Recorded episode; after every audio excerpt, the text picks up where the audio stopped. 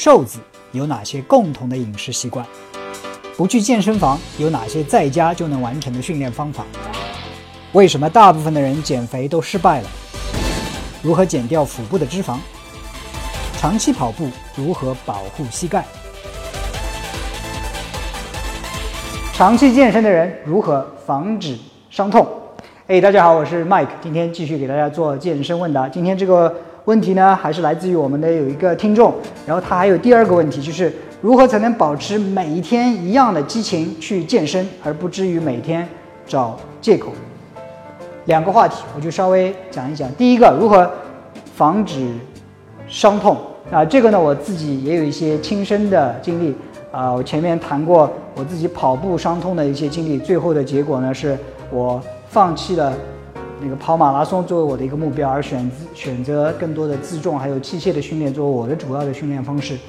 啊，我自己也经历过腿部的伤、肩部的伤、腰部的伤、手指的伤、脚的伤等等等等。那最后呢，都差不多完全恢复了。我现在训练没有任何的障碍，所以。啊，谈这个问题，我就谈谈我自己的几个看法。第一点，找到适合自己的训练方法。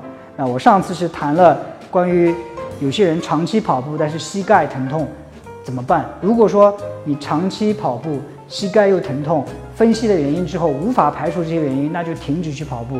那除了跑步之外，还有其他很多训练方式，包括单车呀、划船机呀。你如果喜欢做有氧的话，游泳啊。快走啊，等等。呃，除了说不做这些有氧的话，还有呃抗阻训练，包括自重的、器械的等等。包括说自重训练里面有好多流派，什么动物流啊，各种包括瑜伽呀、普拉提等等，好多好多训练方法。很多时候不要说盯在一个训练方法上，对不对？一定要找到适合自己的训练方法。当然，我是比较倡导一些自重训练或者一些小器械训练的。但是如果那些不适合你的话，也 OK。你去跑步、去游泳、去单车或者去什么都是 OK 的。对不对？我自己也尝试各种的训练方法，瑜伽呀、柔术啊、普拉提，我都练，最后找到适合自己的训练方法。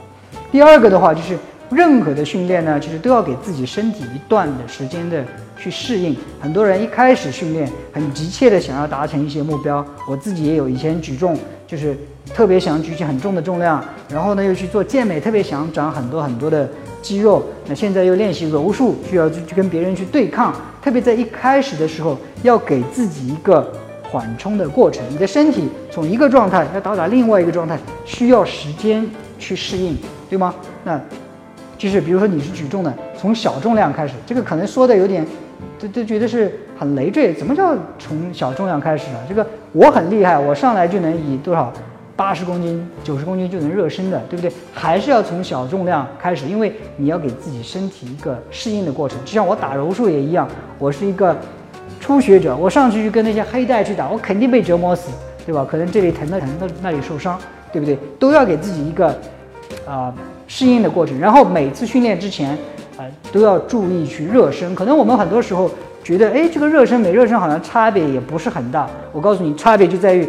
损伤发生的那一天，可能你的热身不够，或者你的就是平时的这个啊恢复就不够，对不对？关于伤痛，我们无法防止，只能去预防，也无法无完全的杜绝，只能说减少发生的几率。那我以前跟啊三 H Fit 那个也是中国 ACE 代理的一家公司，姚宁六十岁。他跟我提到，就是说他现在怎样在六十岁要保持像年轻人一样的体能。他就提到，就是说他现在啊训练之前热身训练的时间大大加长，可能做十五分钟、二十分钟的，就是各种全身部位的热身啊。我也以前跟其他的教练，比如说一个动物流教练、自重训练的这个劝人教练学了很多。他的热身有一套非常啊严密的这样一个计划，而且他几乎从来不错过。他是以很少受伤为著称，所以我观察过，我学习过的这些人当中，他们都非常重视热身这个环节啊。另外一个呢，就是说啊，注重训练之后的恢复。可能我们很多时候看视频也好看别人也好，总觉得哦，别人运动的时候很酷很燃，然后我们不知道这些运动员他其实在训练之后，他会做很多很多恢复的动作，比如说打篮球的 James LeBron James，对吧？勒布朗·詹姆斯皇帝，他会做很多普拉提的恢复动作，像踢足球的罗纳尔多，他有自己的私人医生团队、康复团队帮他做拉伸、做普拉提，各种恢复，还有很多很多恢复的方法。当然我们没有那样的条件，但是我们可以做拉伸呐，做瑜伽呀，去做桑拿呀，哪怕是做按摩呀，这个都有能够很好程度上促进我们机体的恢复，对吧？所以要去减少这些伤痛的发生呢，其实你要去意识到。并不是在健身房，或者是在奔跑，或者是在做什么运动的时候那一瞬间的事情，你需要它的前后去做很多很多的工作。身体是一个非常精密的机器，就像你的豪车一样，也是需要我们的养护。而我们养护的时候，可能就是在平时的一些维护啊、换油啊等等等等。OK，所以我们训练并不是只是为了啊，我要拿一个什么什么奖牌，对吧？去折磨自己的身体，或者是说，甚至都不是为了我要。啊，三个月、六个月，我要减肥多少多少？我们是为了健康，我们是希望享受健康这样一个过程。我们的目标是运动到老。所以，你如果说一个车你要开很长时间的话，你要注意去保养，不该开的路就去少开。身体也是同样的道理。最后，第二个问题就是如何保持一个每天都有激情去。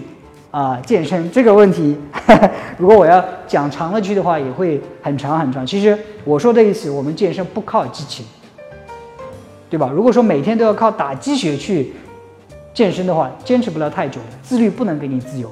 我一直说，激情也好，自律也好，不是一个取之不尽、用之不竭的资源，对不对？当这些你其他事情比较多，你没这个激情的时候，那你就不会去健身。所以啊，借用我最近读的一本书，叫做。Break the habit of being yourself。我不知道中文怎么翻译，中文翻译就是打破成为你自己的那个习惯。也就是说，他说任何事情可能都有三种阶段，一种叫做 thinking，思考，想要做这件事情；一种叫 doing，真的去做；最后是 being，成为。你可以想想，想要做一件事情，哎，真正去做的一件事情，最后呢，我成了一个做那样事情的一个人。很多时候我们都认为说啊，我要想去动，然后真正去动。然后最后才能成为那样一个人，那个人，他他的这个书里面提到，就是反过来，我们很多时候成为那个我们想成为的人，然后我们做才去做那个事情，这个对我是一个非常大的颠覆，对吧？很多时候我们要想面对我是否该训练的时候，不要说，哎，我要去想训练，我一定要坚持训练，给自己打鸡血，等等等等，告诉自己，我是一个热爱运动的人。我想要做的训练，我从不错过。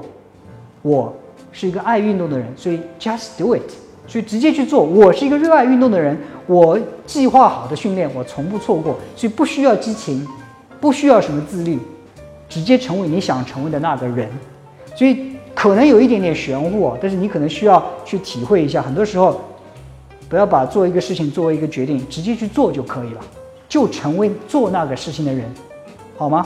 所以。本来没想到这个话题会讲那么多，但是你可以感受到这是我非常有激情的这样一个话题，所以感谢你听到现在。啊，最后如果你是偶尔听到这个节目，第一次知道我的话，别忘了关注我这个节目，呃，健身问答，每天都能听我讲健身、谈健康。